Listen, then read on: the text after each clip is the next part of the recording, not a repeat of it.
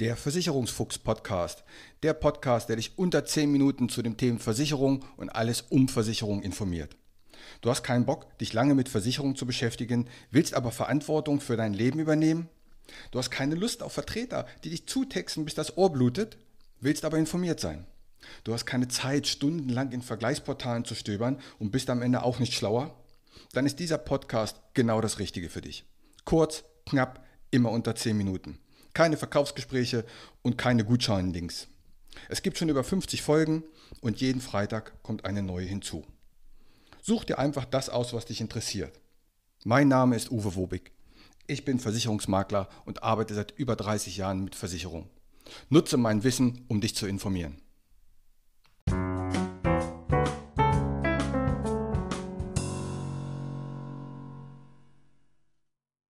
Herzlich willkommen zu einer neuen Ausgabe des Versicherungsfuchs Podcastes. Heute mal aus aktuellem Anlass eine etwas andere Folge. Als ich am Montagabend aus Frankfurt nach Hause kam, wie der Zufall es so will, lief gerade auf ZDF Wieso ein Bericht mit dem Titel Ist die Riester-Rente noch zu retten? Und interessanterweise habe ich mir den angehört. Und darum geht es hier mal in dieser Podcast-Folge, denn ähm, dieser Bericht, da ist mir echt die Hutschnur geplatzt. Normalerweise würde mich das ja kalt lassen, weil ich könnte einfach sagen, ich gucke sowas gar nicht. Aber was ums ZDF geht, bezahle ich das ja auch mit meiner GEZ-Gebühr. Und insofern finde ich schon, kann ich da mal ein, zwei Sätze zu sagen. Hauptkritik von mir ist, dass diesen ganzen Beitrag über wurde versucht, ein negatives Licht auf die Riester-Rente zu legen. Und das mit, mit zum Teil echt lächerlichen Dingen. Ich werde mal so ein paar Punkte anbringen. Abgesehen davon, dass die vier Laiendarsteller, die da äh, gezeigt wurden als Riester-Beispiele, ja, alles andere als professionell waren. Aber egal. Ähm, Kritikpunkt. ZDF, wieso kritisiert, dass die Riester-Rente später versteuert werden muss? Ja, das ist richtig. Aber ab 2040 müssen alle Einnahmen versteuert werden. Egal, ob ich eine Wohnung vermiete, eine Garage vermiete, ob ich Zinseinnahmen habe oder eine Zusatzrente bekomme. Es muss alles versteuert werden. Also ist das an sich kein Nachteil. Ich könnte ja auch sagen, ja, bei der Sportart, da muss man ja ein- und ausatmen. Ja, man muss bei jeder Sportart atmen. Also, wenn es für alle so ist, dann ist es doch kein Kritikpunkt an der Riester. Oder es wäre ja eine risikoarme Anlage, weil der Kunde ja immer sein eingezahltes und die Zulagen garantiert hat und auf jeden Fall wieder ausgezahlt bekommt. Aber es gibt nur wenig Zinsen. Ja, das ist nun mal so. Entweder habe ich eine risikoarme Kapitalanlage und kriege nicht so viel Rendite, oder ich habe eine risikohohe Anlage und kriege mehr Rendite. Also das ist schon ein bisschen komisch. Hier wird dann gesagt, die Rendite ergibt sich ja hier nur aus der Zulage. Ja, Dafür habe ich mal eine Rechnung für dich. Wenn ein Kunde oder Kundin monatlich 50 Euro sparen muss, um die volle Zulage zu erhalten, 50 Euro im Monat sind 600 im Jahr. Dann bekommt diese Person 175 Euro Zulage für sich. Angenommen, sie hat noch ein kleines Kind, gibt es nochmal 300 Euro dazu. Das heißt, diese Kundin, die 600 Euro selber spart, bekommt dann 475 Euro Zulage und hat insgesamt 1075 Euro. Also 600 Euro selbst gespart, 475 Euro vom Staat dazu. Würdest du eine Kapitalanlage finden wollen, die das gleiche auswirft oder abwirft, dann müsstest du 79% Zinsen im Jahr bekommen. 79%. Also eigentlich doch für den Kunden eine gute Geschichte. Jetzt kommt aber wieder der Viso-Beitrag, der sagt, ja, die Rendite kommt ja an sich nur von der Zulage, diese 475 Euro. Und die kommen ja vom Steuerzahler. Richtig von demjenigen, der jetzt den Nutzen davon hat. Warum soll denn der Steuerzahler nicht mal einen Nutzen von seiner Steuerzahlung haben? So kriegt er 475 Euro dazu. Das ist doch nur völlig legitim. Steuern zahlt man doch, damit man selber auch mal etwas davon hat. Das kann doch kein Kritikpunkt sein und schon gar nicht an der Riester. Dann heißt es, die Rendite nach Kosten, die beträgt ja nur maximal 1,5 Prozent. Ja, ich gebe zu, 1,5 Prozent ist nicht viel. Aber im Verhältnis zu was? Ich habe gerade noch mal einen Tagesvergleich gemacht von Geldern. Selbst wenn du es zehn Jahre fest 50 Euro monatlich sparst, dann kriegst du bei einer Bank, bei der besten Santander gefunden, mit 0,3 Prozent. Einige Banken bieten dafür sogar 0,05 Prozent Guthabenszins. Und dagegen gestellt ist 1,5% doch noch richtig gut. Klar, gibt es Besseres, 5% wäre schön, aber wenn es das auf der Welt gerade nicht gibt, weil die anderen alle 0,3 oder 0,05% haben, dann ist 1,5% doch eigentlich gut. Weiterhin werden in diesem Artikel die Vorteile nur ganz kurz, knapp und sachlich erklärt, aber was nicht so gut ist, das wird richtig schön bunt ausgemalt. Ein Beispiel. Da gibt es einen Satz, und den zitiere ich mal. Hinzu kommt, er kann sich nicht sein gesamtes Kapital zur Rente auszahlen lassen, er muss sich eine monatliche Rente auszahlen lassen. Dieser Satz ist zwar so richtig, aber nicht vollständig. Denn richtig ist, er kann sich sehr wohl 30 Prozent seines Kapitals zur Rente einmalig auszahlen lassen und den Rest verrenten. Oder wenn er eine selbstgenutzte Wohneinheit hat, dann kann er das Geld nehmen, um den Kredit abzubezahlen. Das geht sehr wohl. Das wird aber in diesem Zusammenhang nicht gesagt. Stattdessen nimmt man einen, auch so ein 31-jähriger Laiendarsteller, ein Proband, der da äh, in diesem Beitrag zu sehen ist, der mit seinen dreieinhalbtausend Euro Canyon Rennrad fährt und parallel auch noch seine 350 Euro Rennrad Carbon Schuhe in die Kamera hält. Dieser Mann spart 5 Euro monatlich. Und dann gibt man ihm einen Tipp, dass das keinen Sinn macht. Also 3.500 Euro Rennrad, 350 Euro Rennradschuhe und dieser Mensch mit 31 Jahren spart 5 Euro monatlich. Und da kommt der Experte zu dem Entschluss, das macht keinen Sinn. Ja, das stimmt, das macht wirklich keinen Sinn. Aber die Krönung kommt jetzt. Dieser Typ gibt dann ganz ehrlich den Tipp, man könnte sich ja auch auf, in den sozialen Medien, Facebook und Instagram über die Riester informieren. Echt jetzt? Also da, da bin ich ja absolut sprachlos, kann ich nichts mehr zu sagen. Weiterhin wird gesagt, es wären ja nur letztes Jahr 16, insgesamt ein Bestand von 16,3 Millionen Menschen in Deutschland haben eine Riester-Rente.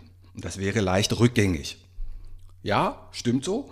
Aber wir haben auch Corona. Wir haben Menschen, die nicht arbeiten können, die weniger Geld verdienen. Und dann hat man andere Sorgen, als vielleicht gerade seinen Riester-Betrag zu erhöhen. Und parallel, man geht natürlich diese leichte Senkung von 16,3 Millionen, da meint man, ja, jetzt geht es mit der Riester zu Ende. Fakt ist aber, kein privates Altersvorsorgenprodukt ist aktuell so erfolgreich. Und es kann auch nicht immer nur berghoch gehen, dass immer mehr Verträge gehen, das geht nicht. Schon gar nicht in Zeiten vom Lockdown und Corona. Dann wird kritisiert, der Verbraucher kann fachlich seinen Vertrag an sich selber gar nicht prüfen. Ja, dafür gibt es ja auch Experten, dafür gibt es Makler und Berater. Die prüfen so etwas, die sind dafür ausgebildet. Aber das kann doch kein Kritikpunkt an der Riester sein. Ich kann doch auch kein Kritikpunkt sagen, wenn du deine Zylinderkopfdichtung am Auto nicht selber wechseln kannst. Oder du im Haus deine Heizung nicht selber einbauen kannst. Oder du kannst selber deinen Fernseher nicht reparieren. Dafür gibt es Experten und die zieht man zu Rat. Das ist doch keine Kritik. Stattdessen sollte man Aktien machen. Aber Aktien bürgen ein hohes Risiko und das möchte halt nicht jeder Kunde. Ich frage mich eben, wer haftet eigentlich dafür? Oder du solltest dich auch fragen, wer haftet? Haftet das ZDF dafür, wenn du aufgrund dieses Artikels einen Fehler machst und dadurch viel Geld verlierst? Nein. Ein Makler, wenn der einen Fehler macht, der haftet dafür, der hat sogar eine äh, Berufshaftpflichtversicherung dafür. Also da wird was in den Raum geballert, was überhaupt nicht korrekt ist.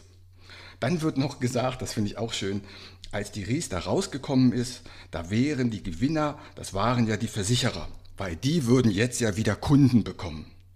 Ja, irgendwo bist du immer Kunde. Ob bei einer Bank, bei einer Fonds, bei einer Fondsgesellschaft oder bei einer Versicherung. Irgendwo bist du halt immer Kunde. Und wenn neue Produkte rauskommen, ja, dann gibt es auch neue Kunden. Es gibt auch jetzt Elektroautos die mit zigtausenden von staatlichen Fördergeldern gesponsert werden. Und die Autoindustrie, sprich VW, Audi, die uns vorher mit dem Diesel beschissen haben, die kriegen jetzt neue Kunden. Hm, könnt auch mal drüber nachdenken. Dann kommen sie auf einmal in diesem Bericht, da wird auf einmal ein Maschmeyer zitiert, der damals den allgemeinen Wirtschaftsdienst hatte, den AWD. Und die würden dadurch ja auch mehr Kunden bekommen. Und dadurch würden sie ja Geld verdienen. Ja, wenn man Kunden bekommt und arbeitet, dann verdient man Geld. Genauso wie damals der Herr Pohl von der DVG oder der Herr Ackermann von der Deutschen Bank. Ich habe übrigens mal geguckt, was ein ZDF-Intendant verdient. 2019 waren das geschätzt 368.000 Euro im Jahr. Und das sind 30.000 Euro grob im Monat. Und ich zahle 17,50 Euro monatlich GEZ plus 6 Euro monatlich für das Radio in meinem Auto. Das heißt, rund 1714 GEZ-Zahler müssen ihre GEZ bezahlen, damit der ZDF-Intendant seine monatlichen Bezüge bekommen kann. Auch das kann man ja mal an dieser Stelle sagen. Denn der Bericht im Wieso wirft zum Beispiel einem Walter Riester, der maßgeblich an der Entwicklung der Riester-Rente beteiligt war, darum auch dieser Name Riester-Rente, dem wirft man ja vor, er gibt Vorträge und kassiert dafür Geld. Allein schon das Wort, er kassiert dafür Geld.